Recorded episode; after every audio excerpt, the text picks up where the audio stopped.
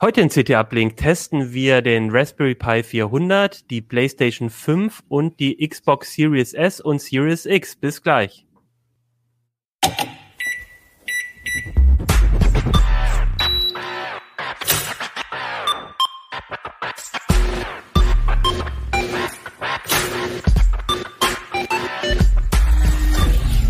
CT Uplink. Hey, herzlich willkommen bei CT Uplink. Mein Name ist Achim Bartschok und bevor wir mit der Sendung loslegen, wir haben heute einen Sponsor. Unser Sponsor ist Aldi Süd und Aldi Süd sucht Mitarbeiterinnen und Mitarbeiter für ihre IT-Abteilung. Dazu könnt ihr mehr im Text dieser Sendung lesen oder ich erzähle und ich erzähle noch am Ende der Sendung ein bisschen was dazu. Jetzt soll es aber erstmal um die neuen Konsolen und um den neuen Rusty gehen. Dazu habe ich drei Gäste hier. Wer ist denn heute mit mir dabei? Ja, mein Name ist Michael Witorek. Ich habe für Heise Online zusammen mit dem Alexander und Daniel Herbig äh, die neuen Next-Gen-Konsolen, Next-Gen-Konsolen getestet. Ja, ich bin Alexander Spier. Ich habe äh, ebenfalls die Konsolen getestet, bin bei Heise Online und genau, ich freue mich auch drauf. Ja, und mein Name ist Christoph Windeck und wir haben hier den neuen Raspberry Pi 400 oder Raspi 400 genannt. Ja, sieht ein bisschen größer aus als die letzten. Äh, darüber reden wir auch gleich.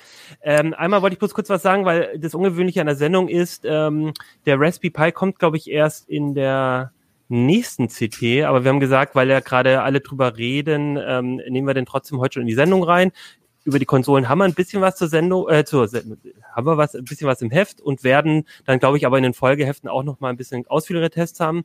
Aber wenn ihr mal ganz kurz auf die Titelseite von der aktuellen CT guckt, ich will, guckt, ich will trotzdem mal kurz Werbung dafür machen, dann seht ihr nämlich, was seht ihr? Genau, wir haben auch den optimalen PC im aktuellen Heft, das äh, jetzt rausgekommen ist und äh, darüber werden wir wenn alles klappt, nächste Woche in Uplink reden. Also guckt auf jeden Fall vorbei, da werden wir mit euch wieder Rechner basteln. So, jetzt Werbeblock für die CT vorbei.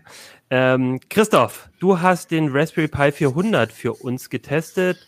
Hast genau. auch, glaube ich, ein schönes Video auf Heise Online dazu gemacht. Auf Heise Online gibt es auch so ein bisschen was zum Test schon zu lesen. Und erstmal sieht's ja gar nicht aus wie ein Raspberry Pi. Genau, denn eigentlich kennen wir ja den Raspberry Pi, den Vierer, der 2019 rausgekommen ist, als so eine kleine Bastelplatine, die man irgendwo einbaut. Und das hat jetzt die Raspberry Pi Foundation schon vorerledigt. Also wie man an dieser vermeintlichen Tastatur sieht, ist es, äh, manche werden sich an den C64 oder Atari erinnern, eben eine Tastatur mit eingebautem Minicomputer, wenn man so will, Linux-Computer. Ähm, der, den kann man so direkt an sein Display anschließen, Maus anschließen, Tastatur ist ja schon drin. Es ist eine Micro-SD-Karte normalerweise eingebaut, die habe ich nämlich gerade rausgezogen für ein paar Messungen, die noch laufen und in einen anderen Raspi gesteckt und äh, ja, damit kann man dann eben sofort arbeiten. Und das Gerät ist vor allem gedacht für Schülerinnen und Schüler. Ähm, es kostet 70 Euro ungefähr, also das Gerät alleine. Es gibt aber noch ein Kit für ungefähr 100 Euro. Da ist dann noch ein Netzteil dabei die äh, MicroSD-Karte mit dem Betriebssystem, eine Maus, ein HDMI-Kabel und noch ein schönes Handbuch, äh, ein gedrucktes Handbuch, weil es ja an sich jüngere Benutzerinnen und Benutzer richtet, die dann auch zum Beispiel Experimente damit machen können. Ich glaube, das ist auch wirklich das Spannende daran. Die meisten von uns, die in, äh, mit einem Raspberry basteln, das sind, ich nehme jetzt mal an, das sind wir alle vier, ähm, die, die, die, die benutzen das ja wirklich so für Projekte, wo der irgendwo eingebaut wird oder dann bei mir liegt der dann irgendwie neben der neben der äh, neben dem Router und und erledigt da Netzaufgaben.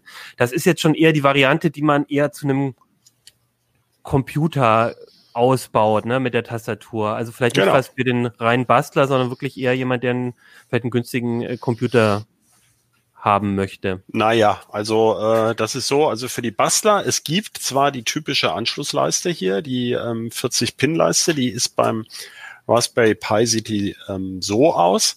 Und äh, da diese sogenannten GPIO-Pins, die kann man für alle möglichen Ein-Ausgabe-Aufgaben ähm, nutzen, zum Schalten, um Signale zu messen und so oder auch auszugeben. Die kann man hier aber etwas anders nutzen, logischerweise. Es gibt dann nämlich solche Aufsteckmodule, sogenannte Heads, und die passen hier nicht so ohne weiteres drauf, also nur manche. Da muss man ein Verlängerungskabel benutzen. Das heißt tatsächlich, wenn man basteln möchte, ist der klassische Raspi äh, immer noch äh, die Bauform der Wahl. Da braucht man ja gar nicht immer unbedingt einen Raspberry Pi 4. Da tun es ja auch die Vorgänger noch, die zum Teil billiger sind. Äh, und das hier ist wirklich als ein kleiner Computer gedacht. Ähm, aber wie gesagt, die Performance von dem Ding, also da gibt's unterschiedliche Meinungen in der Redaktion. Es gibt Leute, die behaupten, damit könne man arbeiten. Aber ähm, das ist doch eher, sagen wir mal, zum äh, vielleicht Browsen so ein bisschen. Also hier hinter mir läuft er ja und so. Und wenn ich da mal eine Seite aufmache, äh, was weiß ich, heise.de, ne? Ähm, eine gute Wahl. Genau, das öffnet sich doch eher, also jetzt bin ich auf der CT-Seite gelandet, das kann ich ja gleich nochmal da drauf gehen. Also wie man sieht, die Ladezeiten, das ist schon nicht jedermanns Geschmack. Ne? Aber natürlich, es sind alle Programme drauf, die bei Linux ähm, äh, für ARM Linux verfügbar sind. Also das sind die meisten, die es auch für, für ganz normales Linux gibt und lassen sich auch leicht installieren. Zum Beispiel vor allem, um eins zu nennen, LibreOffice äh, als ähm, äh, Bürosystem. Das kann man benutzen, aber das geht halt langsam. Aber normalerweise ist ja auch so, man öffnet eine Seite, dann tippt man da eine Weile rum und das Tippen, da gibt's natürlich keinen Unterschied zum normalen PC. Ja, es sind halt äh, rechenintensive Aufgaben. Äh, und was man beim äh, Raspberry natürlich auch immer sagen muss, der ähm, ist bei Video relativ stark. Das heißt, für Schülerinnen und Schüler im äh, Lockdown daheim äh, da kann man manche Videoconferencing-Dienste mit nutzen. Also wir haben ausprobiert Jitsi Meet äh, und ähm, äh, der kann ja auch Videos von YouTube abspielen. Das heißt, er kann also diese Online-Streaming-Videos wiedergeben und kann auch in Rückrichtung das Bild von einer Webcam, die man noch anschließen muss, ähm, zurückspielen. Das funktioniert alles. Äh, aber zum Beispiel der Start davon, der dauert dann schon ein Weilchen. Und äh, zum Beispiel Microsoft Teams, das ist ja nun mal eigentlich ein Programm, was vorwiegend auf äh, Windows ausgelegt ist. Das gibt es natürlich auch für macOS und das gibt es auch als App für iOS und Android. Aber unter Linux ist das tricky, das einzurichten. Ja, und aber es gibt eine Menge anderer Dienste, die äh, browserbasierten Sachen, die funktionieren alle relativ gut. Also du hast jetzt schon den, die Schüler und äh, Schülerinnen und Lehrer und Lehrerinnen so aus dem aus der aktuellen äh, Zeit im, im Blick, aber auch generell. Ne? Also ich glaube, vieles ist ja so ein Office, eher vielleicht ein bisschen Tabellenkalkulation, so ein paar Lernprogramme, Surfen, das geht ja auch. Ich habe gesehen, das ist ja, also es basiert zwar auf dem Raspberry Pi, also von der Plattform her, aber ist doch ein leichtes Upgrade. Da wäre jetzt meine Frage, hat das dann bisschen geholfen, dass der ein bisschen, doch vielleicht ein bisschen performanter ist auch, weil viele kennen Minimal. ja den Raspberry Pi. Okay. Also, also das ist nicht wirklich spürbar, ähm, denn äh, man macht ja sowieso keine Sachen auf dem Raspberry Pi 4, die jetzt endlos rechnen. Wenn man das aber macht, ähm, dann der normale Raspberry Pi, ähm, der hat ja hier diesen Chip, diesen, äh, ich muss einen Film beim Finger, BCM 2711, also das ist der Hauptchip da drauf, der hat so einen silbernen Deckel, ich halte ihn mal noch näher ran und ähm, das ist im Grunde ein Smartphone. Ähm, Prozessor, kann man sagen. Da steckt ja alles Mögliche drin, die Grafik auch und äh, Ein- und Ausgänge und so. Und äh, der überhitzt sich sehr schnell, da er ja keinen Kühler hat. Also das, das kommt gerne mal falsch rüber. Was heißt, der überhitzt sich? Also der raucht dann nicht ab und das Ding ist kaputt, sondern der drosselt sich dann, damit er mhm. nicht noch heißer wird. Und äh, je nachdem, wie viele Kerne man parallel belastet bei dem Gerät, passiert das relativ zügig. Also ähm, das kann schon nach 30 Sekunden der Fall sein. Jetzt ist es aber so, das ist vielen Leuten auch nicht bewusst. Das gilt auch für den normalen PC, vor allem bei Notebooks. So ein Prozessor ähm, ist gar nicht die ganze Zeit unter Volldampf, sondern der tut die meiste Zeit eigentlich nichts. Der taktet einmal kurz hoch, berechnet die Webseite und dann legen sich die meisten Teile des Chips wieder schlafen. Deswegen, wegen dieses extrem dynamischen Verhaltens, spielt das im Alltag keine gar, gar so große Rolle. Wenn man jetzt aber unbedingt ein Video mit dem Raspberry Klein rechnen möchte, wo der dann eben äh, 125 Stunden dran umrechnen würde, da, äh, da macht sich das Drosseln natürlich störend bemerkbar.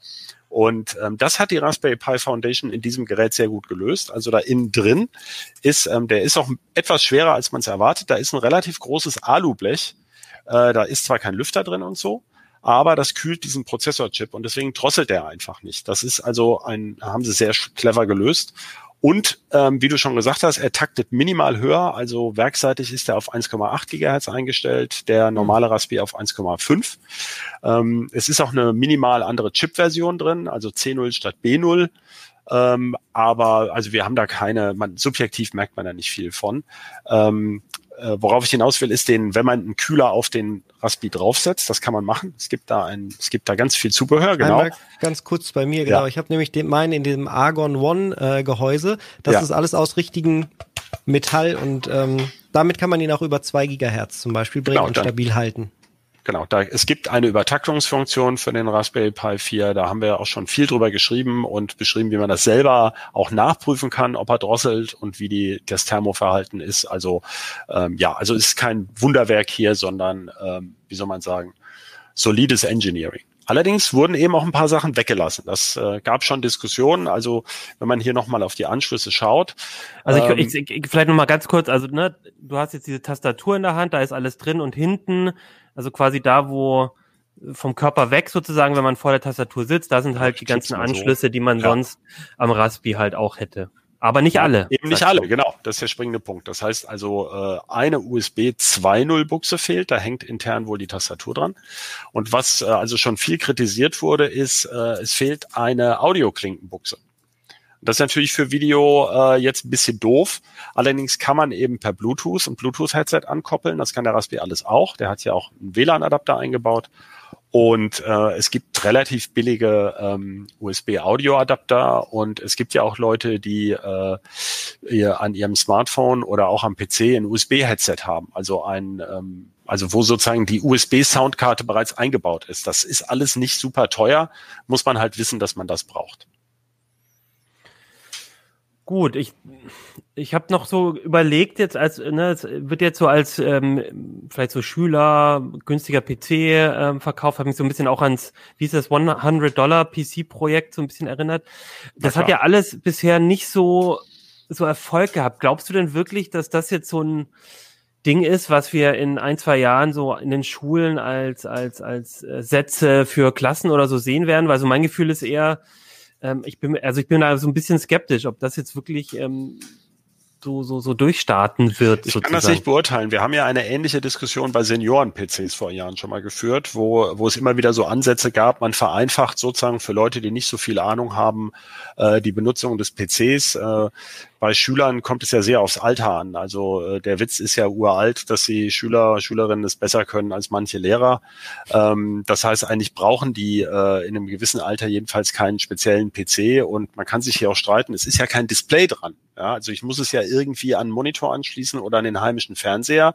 Also es sind halt bestimmte Aufgaben, für die das Ding ganz witzig ist. Ähm, da, da gibt ja viele, viele Diskussionen, was sind die richtigen IT-Geräte für, für Schüler, in welchem Alter. Und ähm, natürlich die Tablets, also Apple vermarktet das ähm, günstigste iPad, kostet ja nicht ohne Grund. Hat das einen, einen relativen, ich sag mal, für Apple-Verhältnisse Kampfpreis von unter 400 äh, Euro. Äh, die zielen damit durchaus auch auf Schüler, aber da ist halt keine Tastatur dran. Also für Schreibarbeiten habe ich da das Problem, dass ich dann gerne wieder eigentlich eine Tastatur hätte. Ähm, hier ist die Tastatur halt schon dran. Dafür, und äh, ach so, und bei Apple bin ich natürlich in das iOS eingestrickt. Äh, da muss es die Apps halt für iOS geben. Äh, unter Windows kann man jetzt sagen, ja, das ist immer noch die dominierende Plattform. Ähm, da gibt's am meisten auch Schulsoftware und sowas im Moment noch, wenn es um reine Software geht. Äh, es ist so ein Mittelding. Also wenn, es ist halt hier in Linux drauf, freie Software. Da gibt's kein Vendor-Login. Also auch wenn Apple da mal keine Lust mehr hat, Updates zu liefern, ähm, kann ich äh, das Ding vermutlich äh, mit dem Raspberry noch weiter bedienen. Das ist also unstrittig ein Vorteil. Äh, und es gibt eben tolle Apps für einen ganz bestimmten Ausschnitt der ganzen Geschichte, zum Beispiel für so Experimente. Ähm, es gibt ja auch so einen Raspberry Pi Experimentierkoffer und so. Also ich denke, es ist eine Ergänzung für bestimmte Fälle und es kann für, ähm, sagen wir mal, Familien, wo es jetzt ganz knapp ist, äh, kann das ähm, eine Ergänzung sein, wenn man sagt, ja, das Kind soll aber einen Computer mit einer Tastatur haben, zum Beispiel für Schreibarbeiten. Dafür ist er natürlich top geeignet. Da ist es eine schöne Sache.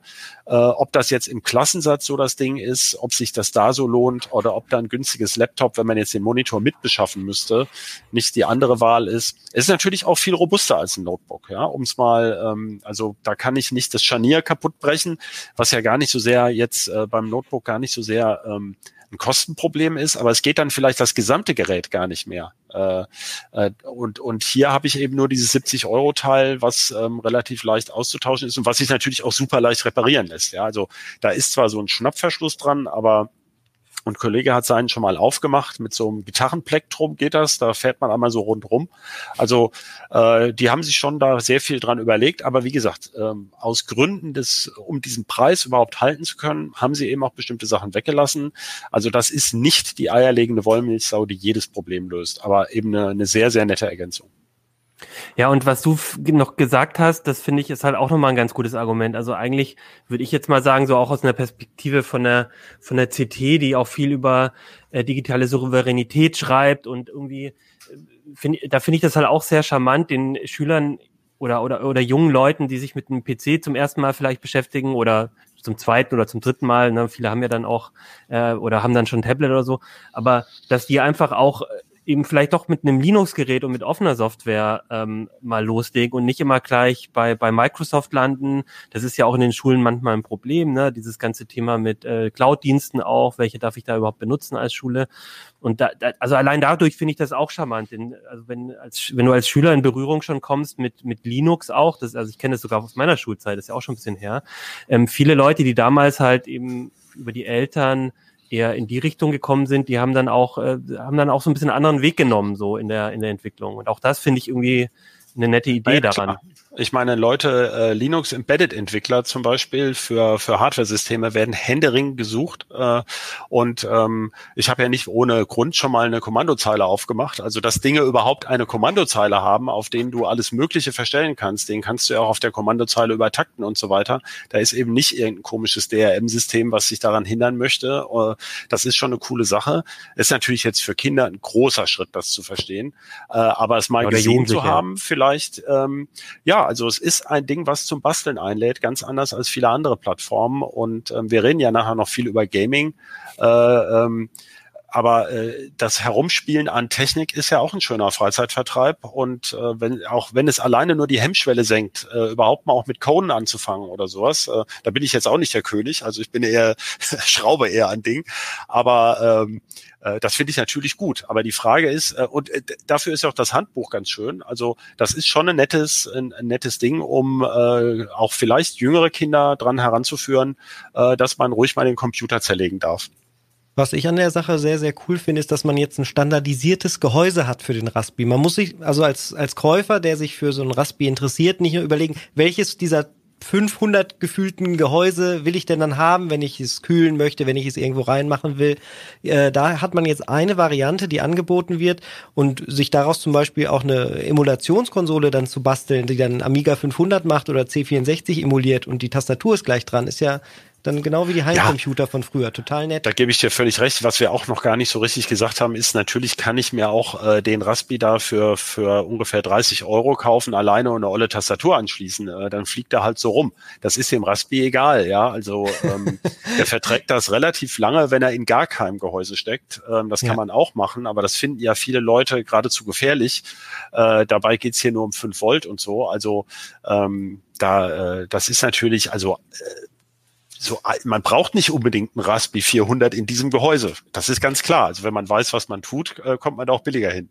Ich wollte auch gerade sagen, Michael, weil du gesagt hast, jetzt hat man ein standardisiertes Gehäuse und so. Ich habe mir ehrlich gesagt gedacht, na ja, das ist jetzt nicht so der Raspi, mit dem ich halt basteln werde. Also ich glaube, es wird wenige geben, die sagen, na super, jetzt habe ich da die Tastaturen so schon dabei, weil bei mir ist, also für meine Projekte ist es ja gerade das Charmante, dass ich nicht dann irgendwo im im Wohnzimmer noch eine Tastatur rumliegen kann, wo vielleicht auch noch jemand draufdrückt und dann passieren irgendwelche Sachen, ohne dass man das will. Also du kannst das Kabel für, ja innen durchschneiden. für viele für viele Projekte wird wird man natürlich trotzdem weiter in den normalen Raspi mit einem mit dem mit dem Hallo. Gehäuse, das du hast, oder ich habe einfach nur so ein Plastikgehäuse drum, dann wird er halt ein bisschen warm.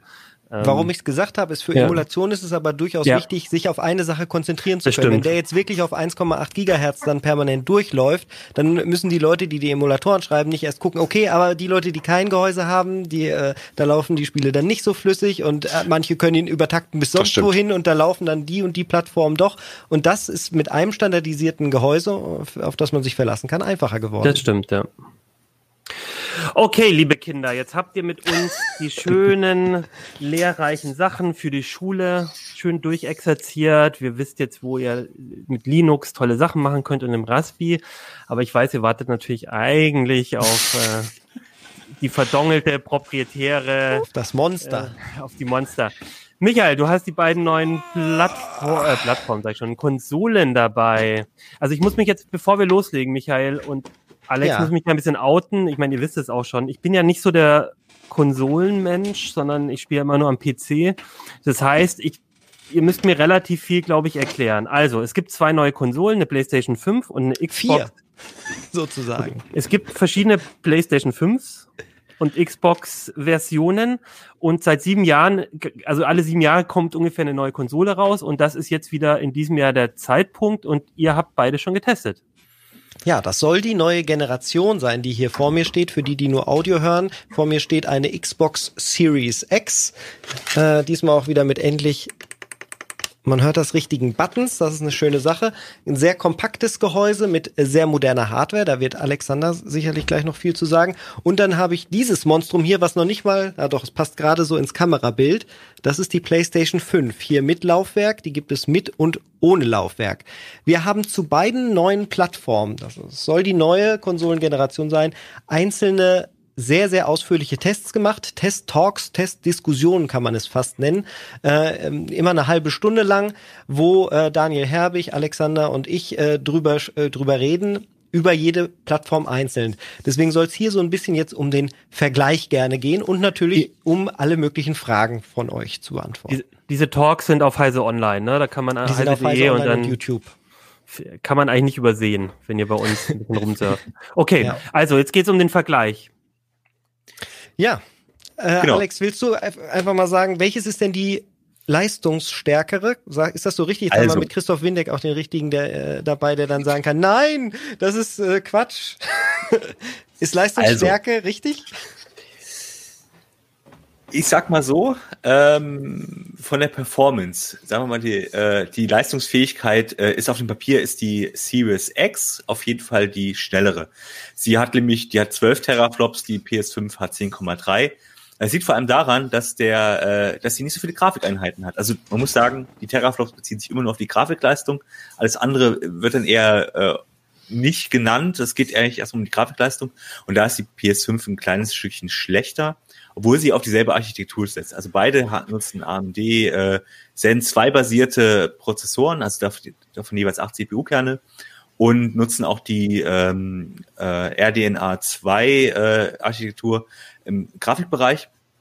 Das heißt, ähm, rein technisch gesehen sind sie schon ziemlich gleich, nur eben die PS5 taktet höher, dafür sind weniger Ausführungseinheiten. So, und kommt im Endeffekt dabei raus, ja, okay, theoretisch auf Papier ist die Series X schneller, ob das denn in der Realität dann wirklich so viel Unterschied macht, das muss man dann halt mal abwarten, weil im Moment gibt es nicht so viele Spiele, die das voll ausnutzen, muss man klar sagen. Also mhm. anders gesagt, also wenn Spiele versuchen, das möglichst hoch auszureizen, dann ist vielleicht bei der Xbox ein bisschen genau. mehr Spielraum drin. Kann man das so sagen, ja? Kann genau. man so theoretisch sagen, ja. Man muss aber auch sagen, das war bei der One X und der PS4 Pro auch schon so. Da war die äh, Microsoft-Konsole auch schon ein bisschen schneller am Ende hat man nicht viel davon gemerkt. Es gibt so ein, zwei Sachen, wo man das dann äh, feststellen konnte, aber jetzt für den normalen Nutzer war das jetzt nicht so offensichtlich. Die Auflösung skaliert zum Beispiel bei dynamischen Skalierungen dann etwas seltener runter oder die native Auflösung, in der gerendert wird, ist minimal höher bei der Xbox One X-Version in der Vergangenheit gewesen. Genau.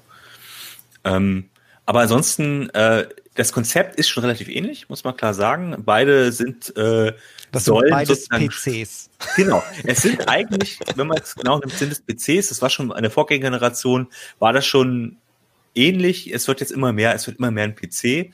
Und es ist sozusagen immer mehr eine, es ist jetzt keine komplett neue Generation in dem Sinne, ah, wir haben alles anders gemacht und die Spiele sind komplett anders, sondern es baut sozusagen drauf auf. Es wird einfach noch eine bessere Hardware, so wie ich mein PC aufrüsten würde, rüsten die Hersteller sozusagen die Konsolen jetzt auf. Es ist also eine bessere Grafikkarte drin, bessere CPU.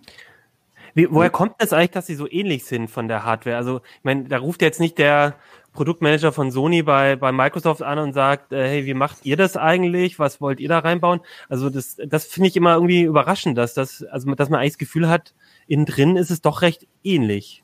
Das gibt die Hardware vor, weil das beides x86 Prozessoren sind, ne? Genau. Also, es sind, äh, generell PC-basiert. Es ist auch so, ähm, es ist natürlich einfacher. Früher haben die Hersteller selber Hardware entwickelt. Um, inzwischen, Microsoft fing damit an, dann x86 zu benutzen, äh, ist damit gut gefahren, weil natürlich du hast mit Intel, äh, AMD, Nvidia, ähm, früher war ATI natürlich auch noch so ein Faktor, du hast einfach mehr Optionen, die was anbieten können. Günstiger. Und vor allem, es ist günstiger, das ist so, also Eigenentwicklung ist einfach immer teurer. Und generell ist die äh, Entwicklung so weit vorangeschritten, dass du eben es wird einfach enorm teuer, eigene Prozessoren zu entwickeln, zu äh, fertigen zu lassen und so weiter. Es ist viel sinnvoller, auf eine bewährte Technik, die sowieso im PC-Bereich ja sowieso für Spiele genutzt wird, einfach zu weiter zu verwenden. Und dass alle aber auf AMD setzen, liegt sehr wahrscheinlich auch daran, dass AMD halt sehr offen ist äh, gegenüber, also mit denen sehr stark kooperiert, natürlich günstiger ist, auch war, ob das so immer so ist, sei mal dahingestellt, aber es ist auf jeden Fall die Kooperation und die Anpassbarkeit ist einfach da größer. Naja, ich denke, das ist ein ganz einfacher Faktor. Im Moment ist AMD der einzige Hersteller, der auf diesem Performance-Niveau sowohl CPU als auch GPU anbieten kann. Äh, wir haben ja gehört, dass ARM, äh, Entschuldigung, umgekehrt, Nvidia gerade ARM gekauft hat äh, mhm. und Intel gerade eigene Grafikchips entwickelt. Also das ähm, und Apple sowieso, ne? Apple macht auch einen eigenen Prozessor mit eigener Grafik. Also das kann sozusagen in der nächsten Generation in fünf, sechs Jahren nochmal spannend werden, wie sich das dann entscheidet. Aber im Moment ist es eben so, dass äh, seit einigen Jahren AMD in der äh, sehr ähm, herausragenden Position ist, im Grunde als Dienstleister für Microsoft und Sony einen ganz großen Teil dieser Entwicklungsleistung zuliefern zu können.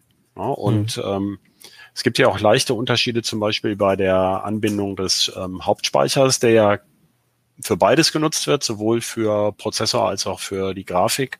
Und da hat eben AMD auch alles im Haus. Ja, also ähm, mhm. das äh, können das auch über mehrere Generationen beweisen, dass das funktioniert, denn es geht ja hier um Irrsinnsstückzahlen, ähm, die und eine äußerst kostensensible Kalkulation. Äh, es wird ja dann wahrscheinlich in ein, zwei Jahren dann geschrinkte Versionen geben, die dann günstiger werden sollen und so. Und dann muss ich natürlich einen Hersteller nehmen, der das schon mal gemacht hat. Und wenn ich das alles selber machen muss, ist das Risiko natürlich viel höher, wie ihr ja auch schon gesagt habt. Ne? Aber ja. ähm, da ist bisher AMD ähm, sehr gut im Rennen und es ist sehr, sehr spannend, ob das jetzt in Zukunft auch so bleibt, ne? weil ähm, genau. die öffnen sich ja auch für andere Architekturen. Das ist es eben. Also die Frage ist wirklich, ob äh, ein Apple, ein Intel ähm, in näherer Zukunft alles aus einer Hand bieten können. Im Moment kann es nur AMD. Und das ist natürlich, wie du richtig sagst, das ist auf jeden Fall ein enormer Faktor, nicht nur ein Kostenfaktor, sondern eben auch, ja, es ist viel einfacher, mit einem Hersteller alles äh, zu bekommen, statt irgendwie versuchen, alles ähm, verschiedene Hersteller unter einen Hut zu bringen, ähm, die dann auch konkurrieren untereinander. Und ich glaube, deswegen ist auch AMD jetzt im Moment einfach gesetzt für die nächsten naja, fünf Jahre, mal schauen, mal die nächste Generation sich ankündigt. Aber das ist, ja, das war der Vorteil, deswegen haben beide auch AMD natürlich benutzt. Naja, und Microsoft hat ja natürlich sowieso schon die optimierten Treiber für Windows und so weiter im Haus. Genau. Also auch bei AMD liegt es noch näher bei, äh, Entschuldigung, bei Microsoft als Konsolenanbieter jetzt gesehen. Äh, bei äh, Sony, die hatten ja damals dieses Cell-Experiment mit mhm. einer ganz exotischen Architektur, haben aber schon gezeigt, dass sie das durchaus stemmen konnten für diese, für diese Plattform. Äh, also insofern, die scheinen da ja doch relativ flexibel zu sein aber das sind ja letztlich Business-Entscheidungen, die da getroffen ja. werden. Also ich glaube, die sind weniger die, technisch als äh, businessorientiert. Die, die PlayStation 3 war ja nicht umsonst die teuerste Konsole zu der Einführung. Also die Cell-Architektur haben sie sich dann auch bezahlen lassen. Und ähm, ich denke, das ist alles primär, weil Spieleentwicklung immer teurer wird, wollen sie halt so gut es geht bei der Hardware auch sparen, um trotzdem irgendwie ein äh, attraktives Produkt äh, anbieten zu können. Nintendo macht es genauso, nur setzen die halt auf mobile Hardware. Da steckt ja auch im Endeffekt ein ARM, eine ARM-CPU drin. Ne? genau. Ist vielleicht auch der Punkt zu sagen, nochmal ganz klar, dass das Geschäftsmodell bei den Konsolen ja so ist, dass man an den Spielen verdient und an den Services zunehmend und eben nicht an der Hardware, sondern dass die Hardware möglicherweise anfangs sogar ein Zugeschussgeschäft sein kann. Das war ja zumindest, wurde das so ähm, eingeschätzt in den vergangenen Generation immer mal wieder so.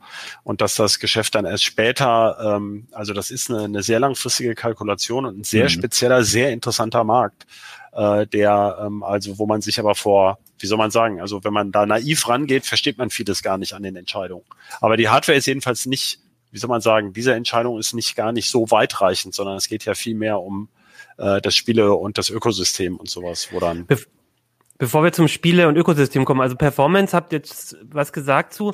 Das andere Thema, das wir beim Raspbian auch hatten, ist ähm, immer noch so diese Hitzeentwicklung, also oder oder andere Formfaktoren, sag ich mal, die beim Gehäuse oder so mit reinspielen. Wie schlagen sich denn da die beiden? Gibt es da Unterschiede? Ähm, ja. Kaum. Aber, ja, es gibt genau. welche, aber kaum. Ich müsste Christoph noch sagen, nein, dann hätten wir alle drei Meinungen. Ähm, Ja, aber. Ja, aber äh, es ist weit weniger als in der Vorgängergeneration. Also man muss sagen, da die PS4 Pro war schon enorm laut, auch die PS4. Und Microsoft hat mit der One X da schon na, ordentlich verbessert. Natürlich war es noch nicht, nicht längst nicht so gut wie jetzt. Und das haben beide enorm verbessert. Und das ist eine echte Wohltat, muss man Beide. Konsolen sind unter zwei Sone im äh, normalen Dashboard-Betrieb und selbst ähm, wir haben hier Leistungsspitzen gehabt bei der Xbox Series X von 200 Watt, bei der PlayStation 5 von 190 Watt, die sie gezogen haben und äh, auch da sind beide Konsolen nicht großartig hörbar geworden. Hörbar werden diese beiden Modelle erst, sobald man irgendeine Form von optischem Medium reinlegt in das Disk Drive, dann dreht das auf und die sind auch lauter. Alle beide sind sie lauter als dedizierte Blu-ray, Ultra HD Blu-ray Laufwerke zum Beispiel. Ähm, uns ist aufgefallen, insgesamt, also sie sind beide sehr, sehr leise, da können wir alle äh, potenziellen Käufer und Käuferinnen entwarnen, aber ähm, die PlayStation 5 ist doch noch etwas lauter. Sie überträgt vor allen Dingen auch mehr Schwingungen. Also wenn man die in ein Regal legt, dann äh, fängt das Regal so ein bisschen an mit zu vibrieren. Äh, das ist bei der Xbox Series X nicht aufgefallen. Und insgesamt war sie dann auch immer so im Bereich 0,02 bis 0,06 ähm, so eine lauter als die Xbox Series X. Und wenn man einfach nochmal irgendwie einen Filz oder so drunter legt, macht vielleicht ein bisschen was aus, aber Macht ein bisschen was da aus, aber- aber Also Muss Sony sagen- versucht das, ich halte das hier gerade mal rein, über diesen Genau. Standfuß abzufedern. Der ist äh, hier noch relativ gut. Wenn es hoch steht, dann ist er sehr fest. Ich kann es sogar daran festhalten. Aber wenn man das hier abschraubt und dann die Schraube hier in dieses kleine, äh, da ist so ein kleines Compartment, da kann man das reinmachen und sie dann hinlegt auf dem Standfuß, dann labbert das der Standfuß hier so runter. Der wackelt richtig, der fällt ab. Da ist ein Zwischenraum. Und das sind halt die Vibrationen, die sich dann, hier sind ja große Lüfter verbaut unter diesen zwei weißen Plastikflügeln, ähm, die übertragen sich einfach. Und das ist gerade, auch wenn das Laufwerk hochdreht, wirklich ein kleines Problem. Aber brauche ich das Laufwerk überhaupt noch? Also ich könnt, kann ja wahrscheinlich die meisten Spiele wenn du die auch. Spiele wenn du die Spiele nochmal verkaufen willst, dann Ja, brauchst okay. du das Laufwerk schon. Ähm, aber generell aus technischer Sicht nein. Denn jedes Spiel, das du nimmst, wird komplett auf die Festplatte rauf äh, kopiert von den neuen Spielen. Äh, alte Spiele sind noch von Disk abspielbar, aber ähm, die, die neuen Spiele werden quasi digital abgespielt und das ist nur so ein kleiner Hardware-Dongle, der einmal kurz geprüft wird am Anfang und dann läuft aber die Disk immer so ganz leicht mit. Das heißt, wer sich die Disk-Version kauft und Disk-Spiele spielen wird, hat die lautere Konsolen von beiden. Und äh, genau, und ich hatte noch gefragt, also zum einen die, die, die Lautstärke, zum anderen Hitze. Geht es damit einher, dass sie auch nicht so heiß werden? Also wir haben Weil- hier ähm, Bilder auch zum Einblenden für die, die das Video gucken. Ähm, Alex, hier sehen wir jetzt gerade, äh, keine Sorge, die 66 äh, Grad, die eingeblendet werden, sind von in dem Gehäuse. Äh, Christoph kann da sicherlich gleich nochmal was zu sagen. Ähm, aber generell werden die Konsolen nicht ultra heiß. Also s- s- 55 Grad war das Maximum, was wir jetzt oben gemessen hatten an der Gehäuseoberfläche, wenn ich mich recht erinnere. Hier sehen wir ein Bild der Xbox Series S. Das ist also die ganz kleine und das war auch die heißeste. Das ist so ein Also Hitzebild. von- äh, Hitze, genau, so ein Hitze, genau. äh, Kamera, Hitzekamera. Bild, ja. Hm. Ja, Kannst so, du vielleicht genau. einmal durchschalten, dann sieht man auch die anderen noch. Genau, ähm, ich- die Series S war halt ein bisschen, da sehen wir das der S, der, da kommt das auch oben raus. Das erinnert ja vom Aufbau so ein bisschen äh, an, an Apples ähm, Tornister Mac Pro vom, genau, vom, vom, vom Designkonzept her. Und ähm, ja, da man muss, man muss halt darauf achten, dass bei den Xboxen oben genug Platz noch ist, damit die Luft entweichen kann irgendwo hin. Hier sehen wir die PlayStation 5 jetzt von hinten. Da, ähm, wenn man, da, da hatten wir den, das Ja. meiste, das heißeste gemessen bei den USB-Ports. Die scheinen sich von innen halt so ein bisschen aufzuhitzen äh, oder zu erhitzen, aber es war nichts Dramatisches in irgendeiner Form bei der 52 Hitzeentwicklung. Grad habt ihr hier an der heißesten Ähm, Stelle, aber muss man immer sagen, innen, also Genau, das Nimmt sind warme eine auf. Bauteile innen, deren Wärmestrahlung sozusagen durch dieses Gitter sichtbar ist und das misst ja die Kamera. äh, die Infrarotkamera, die schaut sich das an und grundsätzlich muss man sich immer klar machen, je heißer ein Kühlkörper wird, umso äh, größer ist die Temperaturdifferenz zu der Luft, die da durchfeudelt und desto mehr Wärme kriege ich weg. Das heißt, ähm, wenn ich sehr leise kühlen will, dann gehe ich eher hin und äh, lasse den Prozessor ein bisschen wärmer werden ähm, die wissen ja, in welchem Bereich der Prozessor läuft. Äh, das ähm, ist ja bei diesen Konsolen, das ist ja einer der Vorteile zum zum Beispiel auch Selbstbau-PC, wo man selber Bauteile kombiniert, können die das hier natürlich in der Entwicklung genau austarieren, dass da nicht auf Dauer irgendwas schief geht. Und ähm, dann lässt man es lieber den Kühler ein bisschen wärmer werden äh, und dann kann man eben mit einem geringeren Luftstrom äh, und also einem leiseren Luftstrom dieselbe Wärmemenge abführen, als wenn der Kühler jetzt krampfhaft kalt gehalten wird. Ja. Und deswegen ist das durchaus ein normales Verhalten. Das haben wir bei PCs ganz genauso. Also bei leisen, sehr leisen PCs mit langsam drehenden Lüftern werden die innenliegenden äh, Kühler und andere Bauteile eben auch wärmer. Wichtig ist nur, dass eben nicht lokal irgendein Bauteil an irgendeiner Stelle überhitzt. Aber da habt ihr ja keine Hinweise drauf gefunden. Ne? Nee. Genau. Alex, wolltest du? Ansonsten würde ich Ähm, auf die genau, ich- Speicherkarte eingehen, die war nämlich äh, heiß. Das ist das einzige Ding. Äh, die Speichererweiterung von der Xbox ähm, Series S und Series X, die kommt hinten in so einen proprietären Port, da steht Storage Expansion bei. Ähm, das ist so ein kleines Dongle. Äh, das ist ja schon ein wenig sehr warm, wie SSDs, äh, für SSDs eigentlich auch üblich. Da ist nur so ein kleines Blech dann drumrum und wenn man da gerade drei, vier Spiele drauf geschoben hat oder was davon gespielt hat und sie direkt rauszieht, das ist schon man muss darauf vorbereitet sein. Also man verbrennt sich nicht die Finger, aber es ist schon unüblich, äh, wenn man eigentlich einen ganz normalen Task macht, mit seiner Konsole auf einmal so ein warmes Gerät in der Hand zu haben. Das ist aber ja, wissen wir ja von den M2 SSDs, da gibt's ja auch immer Riesendiskussionen. Das äh, werden ja sehr gerne Kühler verkauft, äh, schön bunte und große, die dann irgendwie mit, äh, ich sag mal, eher, ähm, wie soll man sagen, etwas hanebüchenden Methoden dann den Wärmeübergang hinkriegen. Also die Wirksamkeit dieser Kühler, da kann man sich lange drüber streiten. Wenn die sehr gut im Wind stehen, geht das natürlich prima. Aber einfach so an einer windstillen Stelle Wärme wegzukriegen, ist halt nicht ganz einfach. Und da haben wir ja auch schon mal Diskussionen geführt. Also die ähm, Controller, die da drauf sind und auch die Flash-Speicherchips selber, die können durchaus 95 Grad ab oder gar mehr. Das ist also letztlich äh, kein wirkliches Problem. Und auch da kommt wieder dieses dynamische Verhalten, was wir vorhin beim Raspi mal kurz diskutiert haben. Also das ist ja jetzt nicht so, dass das Ding die ganze Zeit äh, schreibt und liest wie bescheuert. Ähm, äh, das heißt, äh, also ihr habt ja gesagt, wenn man gerade bei Kopiervorgängen und auch während des Spiels, wenn viel nachgeladen wird, äh, tritt das schon auf. Aber wie gesagt, das sehen wir auch bei SSDs. Das ist im, also erstmal kann man nicht per Hand auflegen, Temperatur messen, sozusagen eine, ein Urteil fällen, wie warm ein Teil werden darf. Ne? Da, äh, das kennt man ja noch von früher vom Moped-Auspuff. Also das durfte auch ganz schön heiß werden. Ja. Ähm, aber wir müssen natürlich über den Speicher reden, denn die neue Konsolengeneration zeichnet sich im Endeffekt dadurch aus, dass da jetzt SSDs drin verbaut sind. In beiden ist eine interne SSD und es lassen sich auch externe Speichermedien noch zu äh, kaufen und einbauen. Bei der Xbox sind das nur die proprietären, die man dazu nehmen kann, um Next Generation Spiele davon zu spielen oder halt von der internen. Bei der PlayStation lässt sich in der Zukunft äh, eine normale handelsübliche M2 SSD, die den Spezifikationen von Sony vorgegeben entspricht, dann in die Konsole einbauen. Das durften wir jetzt noch nicht machen und da dürfen wir auch noch nicht drüber reden. Das ist die einzige Einschränkung, die wir aktuell noch haben. Äh, aber generell laden Spiele natürlich viel, viel schneller. Da haben Alex und ich äh, saßen da mit der Stopwatch und haben immer jede Ladezeit von Red Dead Redemption bis zu den aktuellen Titeln einmal durchgegangen. Wie viel Und Platz äh, ist denn da überhaupt drauf? ja, das ist Also- die beste Frage, weil ich habe auch schon getwittert, ähm, der, das Motto der neuen Konsolengeneration ist quasi, äh, Entschuldigung, Ihr Speicherplatz ist voll, äh, bitte geben Sie Speicherplatz frei. Auf der äh, Series X sind von dem äh, Terabyte, noch nicht mal äh, Terabyte, 820 Gigabyte Mhm. frei.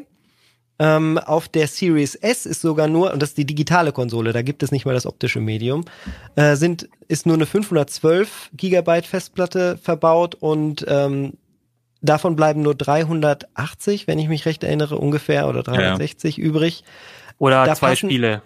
Oder quasi selbst die Halo Master Chief Collection, eine ein re relativ alte Kollektion oder ein Call of Duty nehmen halt 100 bis 200 Gigabyte weg. Das ist eigentlich unfassbar, dass so die Konsolen veröffentlicht werden, weil jeder, der diese Konsolen kauft, wird sich eine Speichererweiterung kaufen, müssen. Und dann geht der Preis von der Series S, der ja attraktiv ist, mit 300 Euro an sich, direkt auf zwei, äh, 550 hoch, weil diese Speichererweiterung 150, äh, 250 Euro kostet. Man muss sagen, bei der Xbox gilt das äh, vor allem für neue Spiele, weil du die nur von der internen laufen. Alte Titel kann man noch von der externen SSD oder also von der USB-Platte auf jeden Fall noch äh, laden und spielen. Aber äh, gerade bei modernen Titeln, und die werden tendenziell immer noch größer, äh, hat man echt ein Problem und muss sich diese Speichererweiterung dann zwangsläufig kaufen. Ja, das ist uns im Test oft aufgefallen. Wir mussten auch ständig hin und her kopieren. Wir wollten ja viele Titel ausprobieren. Ähm, aber in, in der Praxis, ich glaube nicht, dass jeder Xbox-Besitzer bisher sich eine SSD gekauft hat und die ständig da mit so einem äh, Adapter quasi äh, über USB 3 ran und äh, abstöpselt. Das ist einfach nicht die Realität, aber das ist die Realität, auf die sich Spieler mit den neuen Konsolen quasi vorbereiten müssen. Das geht gar nicht anders. Also du kaufst dann quasi eine, eine von eine, eine zertifizierte Erweiterungs-SSD und wenn Richtig. du Pech hast, hast du dann statt deinen 30 DVDs zu Hause oder äh, Blu-rays äh, hast du dann irgendwie zehn SSDs rumliegen, wenn du Pech hast, oder wie? Damit wenn du nicht dauernd hin und her haben ja. willst, ja. Das Problem habe ich als PC-Spieler tatsächlich auch. Ne, man hat ja. vielleicht schon so vier, fünf Spiele, die man in seinem Spielerhythmus gerade drin hat, und wenn die, die sollten halt schon auch drauf passen, weil das ist so nervig, wenn du jedes Mal das Spiel wieder neu lädst. Vor allem, wenn du es vielleicht nicht als auf einem Datenträger hast, sondern jedes Mal auch aus der aus dem Netz laden musst, da dreht man ja dann durch. Auf dem PC ist das Schöne, man kann ja über Steam zum Beispiel ganz gut Spiele einfach sagen, hier, die bitte auslagern auf irgendeine Magnetfestplatte. Das geht mit den Konsolen auch, nicht ganz so komfortabel wie am PC. Und vor allen Dingen müsstest du dann immer noch eine dedizierte Festplatte nur dafür haben. Beim PC mhm. hat man ja meistens eh irgendein Backup-Medium rumliegen, womit man das dann macht. Also das ist äh, Speicherplatz ist ein großes Problem. Aber ähm, nicht nur negativ reden, die Ladezeiten sind natürlich haben sich schon drastisch verkürzt und das ist eine tolle Sache.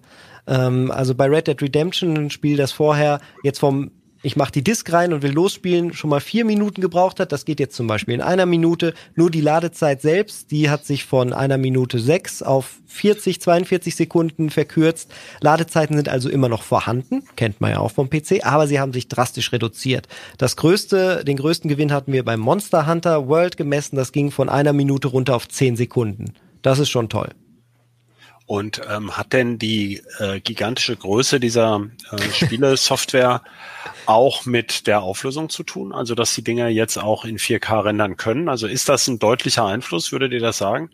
Weil ich meine, es gibt ja, die machen ja wahrscheinlich nicht absichtlich äh, Zufallszahlen da rein, damit die Platte möglichst voll, schnell voll ist, sondern es gibt ja wahrscheinlich einen Grund. Also ich meine, die Spiele, die, die äh, Spiele KI und die ganzen Spiele werden an sich ja immer komplexer, aber ähm, ich kann das gar nicht so beurteilen, ob man dann eben auch alle Texturen halt in, in Hochauflösung äh, vorhalten muss.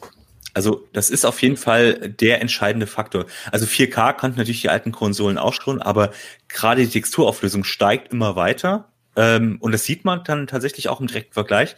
Äh, die äh, Series X hat dann zum Beispiel deutlich knackigere Texturen als die Series S, die halt hardwaretechnisch äh, hinten dran ist, oder auch als die One X. Ähm, und das sieht man dann schon. Und ich glaube, das ist ein großer Teil. Ähm, der das Komische ist, dass es teilweise trotzdem, trotz die Halo Master Chief Collection ist zum Beispiel, die ist 100 Gigabyte groß und man fragt sich warum, weil man sieht's halt dann nicht. Ähm, Call of Duty, äh, das eure angekündigte, hat dann irgendwie 200 und man denkt sich, na gut, brauche ich das jetzt alles gleichzeitig? Ähm, also das ist schon ein Faktor, wo man sagt, da könnte man durchaus sparen und ich glaube, die Hersteller versuchen das auch, weil man sagt jetzt eben bei den neuen Konsolen, die setzen sehr stark auf Kompression die Übertragungsrate von SSD in, in den Grafik, äh, in die Grafikkarte sozusagen. Ähm, da wird immer gesagt, ja, das verdoppeln sozusagen die Transferrate allein durch Kompression. Das heißt, wir versuchen wahrscheinlich durch Texturkompression ein bisschen Platz zu sparen. Ob das auf Dauer dann die Hälfte, nur noch die Hälfte an Platz braucht, das sei mal hingestellt. Ja gut, man muss sich ja immer klar machen, ne? das ist ja äh, eine, eine ähm, häufiges Missverständnis, dass irgendwie Ultra HD doppelt so groß ist wie Full HD, aber da reden wir über einen Faktor 4 von der Auflösung her. Mhm. Das heißt, äh, deswegen gibt's ja auch zum Beispiel die neuen Videocodecs und so weiter, äh, die dann eben ein höheres Kompressionsverhältnis schaffen äh, für eine ähnliche Bildqualität. Also das natürlich machen die das schon, aber ähm, ja, ich, wie gesagt, ich finde es auch schwer zu beurteilen, ob das wirklich sein muss oder ähm, ob das, also wenn man aber wenigstens einen Vorteil davon hat, dann kann man es ja noch nachvollziehen. Man kauft die Dinger ja, weil man gerne in neuer Auflösung, in ja. Auflösung. Man kann es schon möchte. sehen. Also Gears ja, of War Fall. 5 sieht auf der Series X besser aus. Die äh, Texturen sind schärfer aufgelöst. Die, äh, man kann mehr Details erkennen. Das haben wir auch im äh, Video zur Xbox, ähm, zu, zu der neuen Generation der Xboxen gezeigt.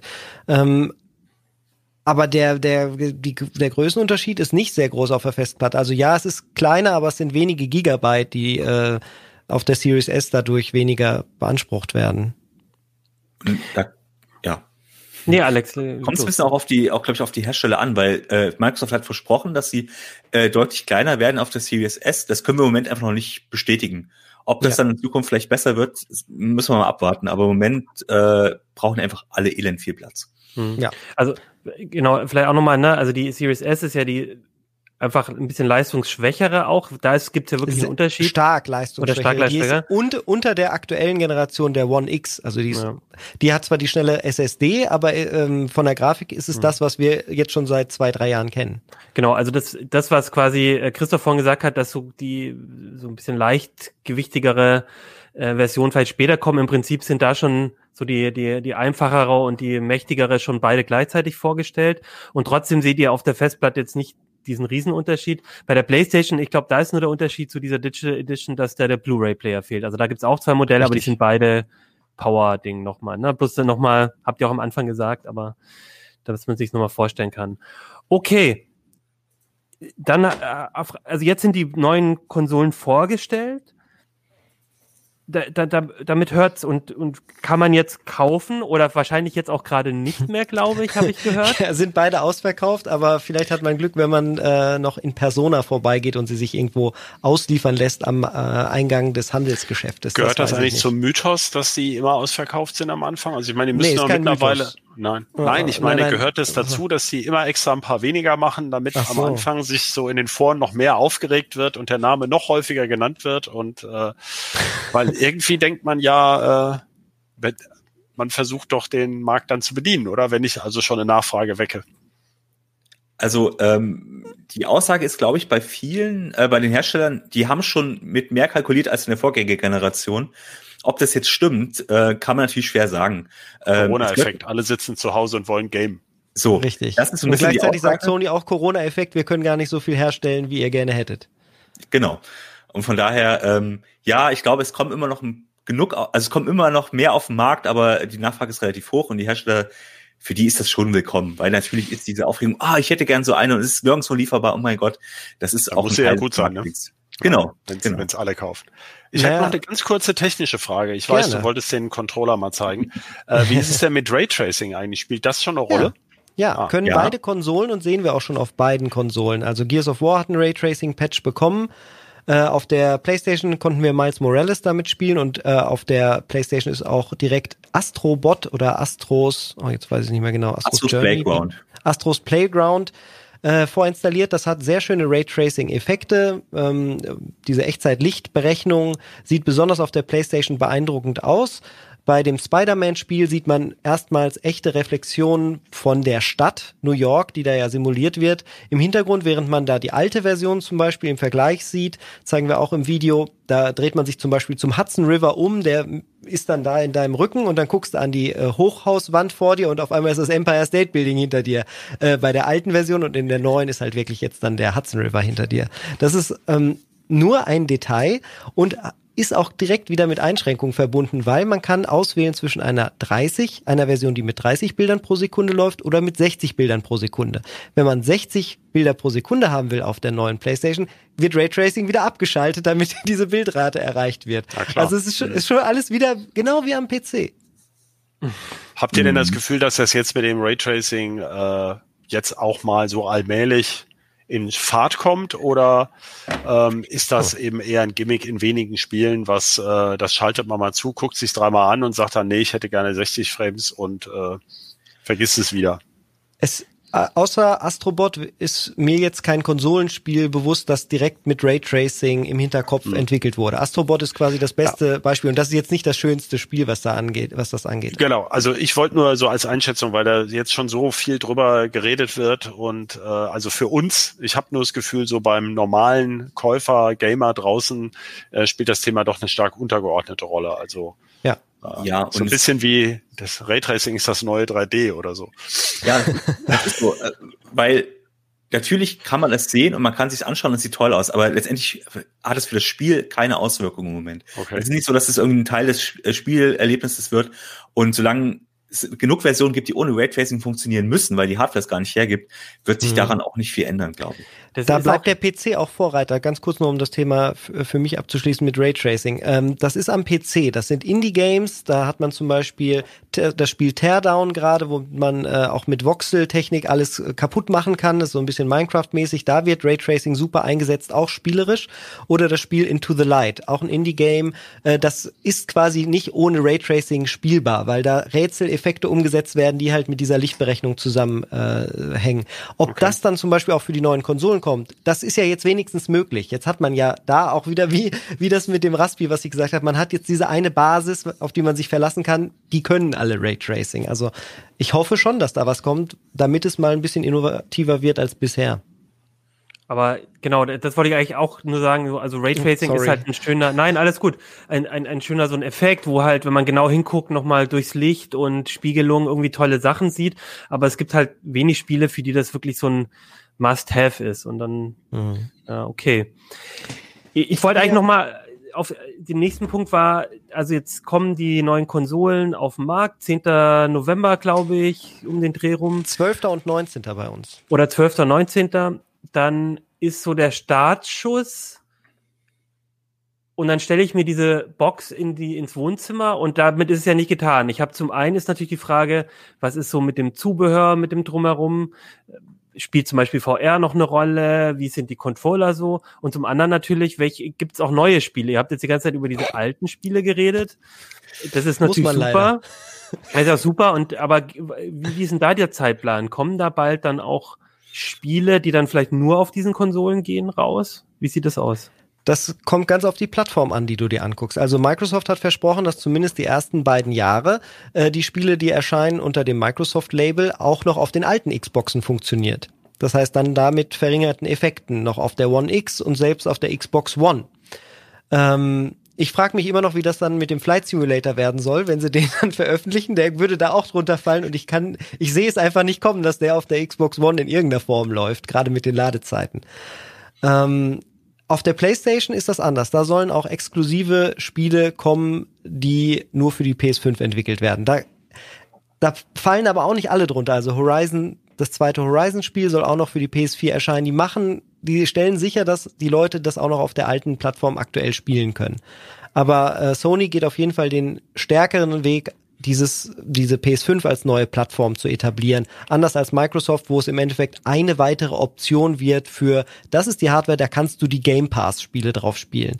Microsoft pusht ja ganz stark deren Abo-Modell, äh, das eigene Abo-Modell, wo man Zugriff auf über 100 Spiele immer hat, die äh, so durchzyklen, quasi das Netflix-Prinzip. Man bezahlt die 10 bis 15 Euro im Monat und hat dann immer Zugriff auf jede Menge Spiele digital. Man muss aber auch wirklich inzwischen sagen, so wie früher, das sagt, okay, jetzt kommt eine neue Konsole und da kommen irgendwie sechs, sieben neue Launch-Titel und dann kommt immer, nach und nach kommen jetzt immer wieder neue Titel, die für exklusiv für diese Konsole sind. Dafür muss man sich echt verabschieden. Also es ist quasi, es sind ein paar Sachen angekündigt, ja, aber zum Beispiel so ein Halo äh, ähm, für die Series X zum Beispiel, das haben sie jetzt nach hinten verschoben, weil das gar Trailer nicht so gut aussah und es gibt kaum Titel, die jetzt man sagt, ah, da warte ich jetzt drauf, die nutzen alle Funktionen der neuen Konsole. Da gibt es im Moment, ja, würde ich sagen, ganz wenig, äh, was 2020 erscheint und 2021 sieht es auch noch gar nicht so toll aus, muss man sagen. Also Man Beide haben ungefähr fünf Spiele angekündigt. Genau. Das ist äh, Fable, das ist ähm, das neue Spiel von Rare, wo mir der Name gerade nicht einfällt. Äh, Halo Infinite soll dann halt kommen. Also X, bei Microsoft sind es so fünf Titel, die erscheinen sollen nächstes Jahr. Ähm, und bei Sony ist es im Endeffekt genau das Gleiche. Da, das ist noch nicht so besonders viel. Und solange die Spiele nicht da sind, äh, das sind auch unsere Fazits. Also man braucht diese neue Plattform gerade eigentlich überhaupt nicht. Und wenn man einen PC besitzt, mit dem man gut spielen kann, erst recht nicht. Wobei ich mich natürlich schon immer ärgere, ne? Ich, äh, also Red Dead Redemption musste ich irgendwie ein halbes Jahr später, oder ich glaube noch länger, nee, doch ein halbes Jahr oder so nach euch Konsolenspielern spielen. Ähm, hier äh, habe ich noch nicht gekauft, aber hier Horizon, wie heißt Zero Dawn? Horizon, Zero Dawn, ja. ja. Gab es auch lange nicht. Also das ist natürlich schon immer eine Sache, wo ich als PC-Spieler schon neidisch rüber gucke, natürlich. Deswegen das, machen sie es ja auch so zum Start jetzt eigentlich das einzige Spiel ist Demon Souls, das Remaster von dem ersten From Software Spiel, ähm, die, die dann Dark Souls später gemacht haben und Bloodborne. Das ist so das eine Exklusivspiel. Wenn man da jetzt Fan von der Serie ist, dann guckt man natürlich ganz stark auf die PlayStation aktuell und hat da vielleicht äh, die Begierde, das unbedingt haben zu wollen, weil das ist ein Exklusivtitel. Aber ansonsten erscheint vieles halt auch auf den alten Plattformen äh, oder natürlich am PC. Okay, letzte Frage. Zubehör hatte ich noch gesagt. Also ja. Das eine wäre natürlich, äh, gibt es irgendwie neue, genau, neue ähm, Gott, äh, Controller. Was ist eigentlich mit der VR-Brille? Ich meine, Sony gab es ja auch mal sowas wie VR-Brillen und so. Ist da irgendwas? Oder ist es eigentlich vor allem jetzt erstmal der Controller? Also man, ähm, bei Microsoft machen wir ganz kurz, da hat sich nur das Digitalkreuz verändert, das ist jetzt ein bisschen knackiger, äh, alles in einem Guss, hat sich leicht verbessert und es gibt einen Share-Knopf. Ansonsten alles so wie die alten Controller, die man übrigens auch weiter mitbenutzen kann. Die Innovation liegt tatsächlich hier bei Sony. Die haben nämlich nicht mehr den ähm, DualShock äh, sondern hier den Dual Sense vorbereitet. Der liegt sehr viel wuchtiger, mächtiger in der Hand und hat äh, einige Innovationen, die er mitbringt. Ähm, die Nintendo hat das vorgemacht mit dem HD äh, Rumble, also nuanciertere und detailliertere Rumble-Effekte einzubauen mit vielen verschiedenen Motoren, die unterschiedlich stark schwingen können. Ähm, und wenn das HD Rumble ist, dann ist das, was hier in diesem Controller ist, Ultra HD Rumble. Hier sind nämlich in jedem einzelnen Teil äh, Vibratoren quasi verbaut und auch Widerstandsmotoren. Äh, Diese Trigger, die analogen, die hinten sind, R2 und L2, die kann Sony äh, so ansteuern oder können Entwickler so ansteuern, dass sie zum Beispiel einen ganz starken Widerstand liefern, dass man sich wirklich anstrengen muss, um sie noch durchzudrücken. Und das können sie auch machen in mehreren Stufen. Also einmal ganz kurz andrücken, dann ist ein starker Widerstand, dann kann man so ein bisschen ganz wubberig äh, weich durchdrücken, dann kommt wieder starker Widerstand und dann das letzte ist dann irgendwie so was Krümeliges. Äh, also wirklich irre, was sie da umgesetzt haben. Das ist das einzige, was so richtiges Next-Gen-Feeling aufkommen ließ in unserem Test, als wir Astrobot äh, mit dem neuen Controller gespielt haben, weil das diese ganzen Features des Controllers benutzt. Man kann da wie in den alten auch reinpusten, da ist ein Mikrofon drin und hier ist es ein bisschen höher aufgelöst, dieses Touchpad, das verbaut ist, da kann man ein bisschen besser drauf schreiben und malen im Vergleich zum Vorgänger und natürlich lässt er sich auch neigen, drehen und alles. Das bietet der Xbox-Controller alles nicht. Ob Entwickler das unterstützen außerhalb von Sony, das ist das große Mysterium. Äh, ich würde es mir wünschen, weil ich den Controller wahnsinnig genial finde. Es ist allerdings auch das Einzige, worauf man sich so richtig fokussieren und freuen kann. Äh, wenn Entwickler das unterstützen, könnte das eine Quelle der Innovation sein der Zukunft. Okay. Und äh, daran, dass, ich, dass du jetzt nicht mal auf VR oder so eingegangen bist, das scheint einfach auch kein Thema mehr zu sein. Ne? Doch, das du kannst das alte VR-Headset bei Sony ja. benutzen, dürfen wir nur auch noch nicht drüber reden, machen wir dann ein extra Video zu, sobald okay. das verfügbar wird. Äh, ich gehe davon aus, dass zum Beispiel Titel wie Resident Evil 7 äh, höhere Auflösung halten können. Okay. Aber es gibt Gut. keine neuen Titel.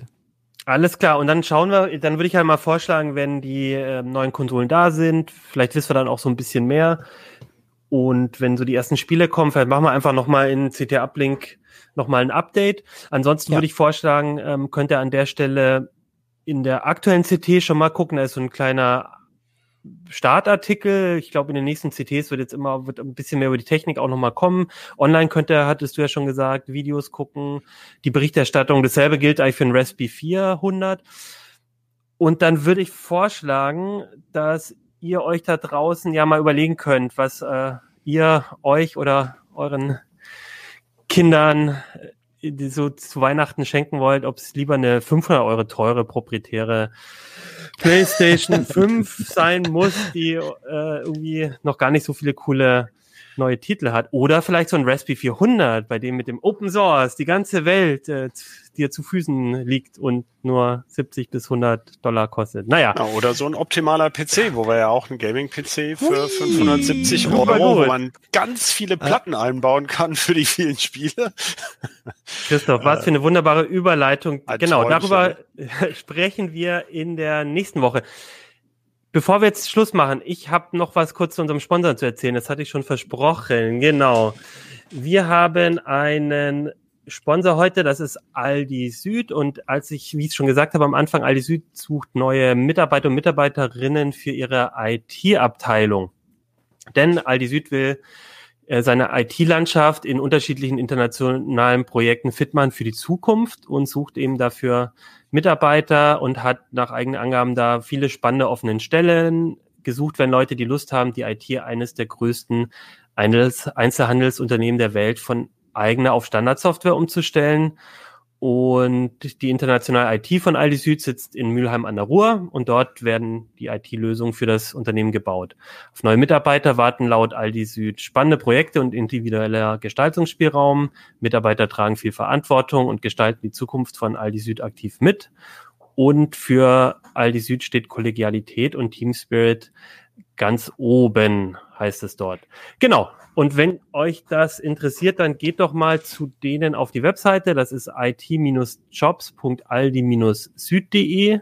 Süd geschrieben mit UE, also it-jobs.aldi-sued.de. Oder wir haben auch einen Link in der Meldung oder in den Shownotes drin, da könnt ihr dann nochmal nachgucken. Alles klar. So, dann würde ich sagen, äh, Christoph, äh, Alex und Michael, danke für diesen Einblick. Ich fand das jetzt super spannend, in die Technik mal reinzugucken. Schreibt uns gerne in die Kommentare da draußen, wenn ihr das auch fandet oder vielleicht auch, wenn ihr noch Fragen habt zur aktuellen PlayStation oder zum Raspi, denn wir haben ja die Geräte noch da, können noch mal nachgucken, wenn euch noch irgendwas Besonderes interessiert. Äh, vielleicht habt ihr ja auch selber schon eine gekauft und wartet jetzt spannend, gespannt darauf.